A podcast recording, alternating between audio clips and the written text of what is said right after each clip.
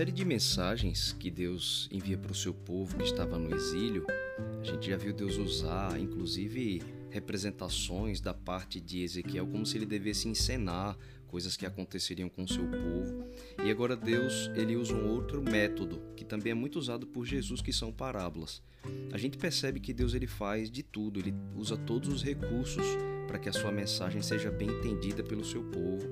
E dessa forma, ele queria chamar a atenção deles. Aqui, Deus inspira Ezequiel a propor um enigma em forma de parábola, é, com algumas, algumas figuras, alguns elementos interessantes. São duas águias e depois aparece uma videira que brota dos ramos mais altos de um cedro. É, dessas águias, a primeira é o rei da Babilônia e é o próprio Deus quem, depois da interpretação por meio de Ezequiel, perguntando assim: eles ainda não entendem Ezequiel? E aí Deus inspira Ezequiel a dizer o significado de cada elemento. Então, dessas duas águias, a primeira é o rei da Babilônia, o cedro é o povo de Israel e seus ramos mais altos são a realeza, o rei de Judá e os seus príncipes. A primeira águia, ou seja, Babilônia, na historinha, ela levou os ramos mais altos do cedro, ou seja, a realeza de Israel, para sua terra, para a terra da Babilônia. Quando essa águia plantou esses ramos e gerou dele uma videira, Deus estava simbolizando a permissão de Nabucodonosor de manter um, um remanescente de Israel é, como sobrevivente, um remanescente vivo, né? Afinal de contas, saiu alguma coisa do cedro e ele foi plantado, ele sobreviveu. Mas assim, quando diz que a águia plantou e essa videira começa a se enraizar, ela estende os seus ramos para uma outra águia, também bonita, mas não tão bonita quanto a primeira. Essa segunda águia representa o Egito. E Deus estava mostrando aqui como o povo de Judá estava buscando o auxílio do Egito para se rebelar contra a Babilônia, que era aquela primeira águia que o tinha plantado. Então, nessa historinha, Deus está representando, é, por meio dessa parábola enigmática, ele quer chamar a atenção do seu povo, do exílio, e despertar a curiosidade deles para entender que essa tentativa dos remanescentes, daqueles que ficaram em Jerusalém, de se rebelar contra a Babilônia buscando o auxílio do Egito, isso ia fracassar. Na verdade, Deus acaba explicando que a primeira águia, Babilônia, ela arrancaria a videira, ou seja, os remanescentes lá em Jerusalém, pelas raízes, depois de tê-la plantado, permitindo então aquele remanescente sobreviver. Na verdade, essa parábola né, enigmática que Deus levantou por meio de Ezequiel para despertar né, a curiosidade deles, para que os exilados vissem tudo que iria acontecer como Deus estava profetizando, ela mostra a consequência pela teimosia deles, porque Jerusalém já havia sido invadida por Babilônia duas vezes. E nessa terceira rebelião, quando diz que a águia arrancaria pelas raízes, né? Está falando realmente dessa destruição completa que a cidade viveria, porque eles não estavam se submetendo à vontade de Deus.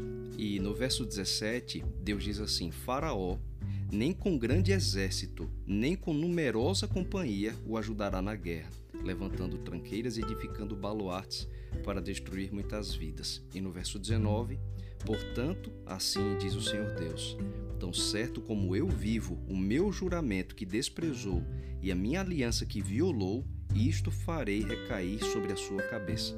Ou seja, eu vou trazer sobre vocês as consequências de terem violado a aliança que nós fizemos. Eu ia permitir que vocês sobrevivessem, mas vocês desprezaram essa minha aliança e buscaram aliança com o Egito. Isso vai fracassar e a consequência virá sobre vocês. Então, chamando a atenção dos exilados ali com Ezequiel, Deus queria fazê-los entender algo que o povo que sobrou em Jerusalém não entendia. Na verdade, o problema deles não era militar. E, e ela não seria, esse problema não seria resolvido então com aliança política, ou seja, o Egito não era a solução para o povo de Deus. O problema deles era um problema espiritual, então só seria resolvido com a renovação do relacionamento deles com Deus. Você vê que é Deus quem toma a posição no lugar do, de, de Babilônia aqui. Né? Deus é quem diz que Faraó não vai é, sobrepujar a Babilônia, não vai vencer, e o próprio Deus coloca o seu nome para dizer assim: diz o Senhor, tão certo como eu vivo, o meu juramento que desprezou e a minha aliança que violou, isto farei recair sobre a sua cabeça. Ou seja, vocês não estão lutando contra a Babilônia, vocês estão lutando contra a minha vontade. A guerra deles não era uma guerra militar a verdadeira luta deles não era para se aliar com o Egito para salvá-los de Babilônia. Babilônia era um instrumento do Senhor. Então, lutar contra o instrumento de Deus com certeza iria fracassar.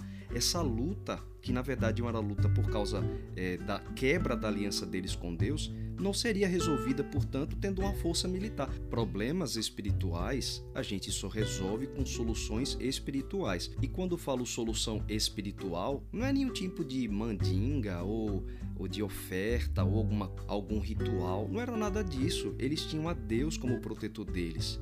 Deus se revela como o pai do seu povo e eles desprezaram o seu pai, desprezaram aqueles que o, aquele que o amava para se aliar com as divindades ali de Canaã. Esse era o problema. E eles não conseguiam enxergar. Você vê que em nenhum momento Zedequias e o povo que estava lá em Jerusalém eles buscam arrependimento. Há um pequeno relance em que Zedequias procura é, Jeremias para ter um aconselhamento. Jeremias aconselha, diz: Olha, vai acontecer tudo bem se você se entregar. Mas Zedequias prefere ouvir os líderes da nação e os líderes não têm nenhuma percepção espiritual. Então eles não conseguem entender o que está acontecendo. É por isso que Deus vai chegando no finalzinho do capítulo para encerrar prometendo que ele, continuando essa mesma ilustração, cortaria dos ramos o renovo mais tenro e aí plantaria esse renovo de novo no ponto mais alto, no monte mais alto de Israel. Ou seja, dos sobreviventes, Deus restauraria um remanescente para si, e esse remanescente depois que sobrevivesse a tudo o que aconteceria ao seu povo dentro de Jerusalém e vendo tudo que tinha acontecido de acordo com as profecias do Senhor, inclusive essa mensagem faz parte do conjunto de mensagens e profecias que Deus estava dando para que os exilados vissem que Deus estava a par de tudo que acontecia e Deus mostrando tudo, eles iriam percebendo pouco a pouco, a pouco com cada mensagem dessa que Ezequiel vem trazendo, como cada passo estava sendo observado pelo Senhor. É como se eles estivessem lá no exílio assistindo da arquibancada, enquanto Deus vai profetizando e lá no campo eles veem tudo acontecendo diante dos seus olhos. Então fazia parte do, do desejo de Deus de que eles observando tudo fossem levados ao arrependimento, ao quebrantamento de coração, principalmente para os descendentes desses exilados. Né? Então, quando Deus fala que tiraria um renovo para replantá-lo lá em Israel, está falando que do remanescente sobraria uma parte ali deles que Deus iria restaurar. Eles sobreviveriam e Deus iria de novo abençoá-los. E aí Deus fala assim que é, eles voltariam a crescer, todos os animais do campo se tomariam debaixo da sua sombra, ou seja, seria de novo uma árvore frondosa. Deus faria o seu povo prosperar, dando frutos excelentes, que é uma expressão que Deus usa aqui para falar dos atos de justiça e de misericórdia, do bom testemunho que ele queria do seu povo, para dizer também que todas as outras árvores, ou seja, todos os reinos, saberiam que quem fez aquilo foi o Senhor que o Senhor havia batido o orgulho do seu povo, aquele cedro anterior, e que na verdade ele havia renovado uma porção que ele fez crescer e essa porção agora seria fiel. Então o nome de Deus seria honrado por meio dessa restauração. Em resumo, e de lições que a gente pode extrair e que é muito importante na verdade extrair, Ezequiel 17 mostra para a gente a facilidade com a qual a gente entende erroneamente as situações. E normalmente a gente busca uma solução humana para um problema que é espiritual. Você vê que eles não conseguiam perceber que na verdade o problema deles era estar lutando contra a vontade de Deus e perceber que eles haviam se afastado do Senhor e que tudo o que estava acontecendo era consequência disso.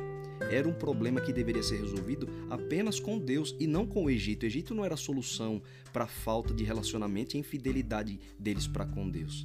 Como diz Paulo, a nossa luta não é contra a carne nem contra o sangue, mas contra forças espirituais do mal. Ele diz isso lá em Efésios 6, verso 12. E de fato, as nossas maiores lutas na vida, elas são espirituais.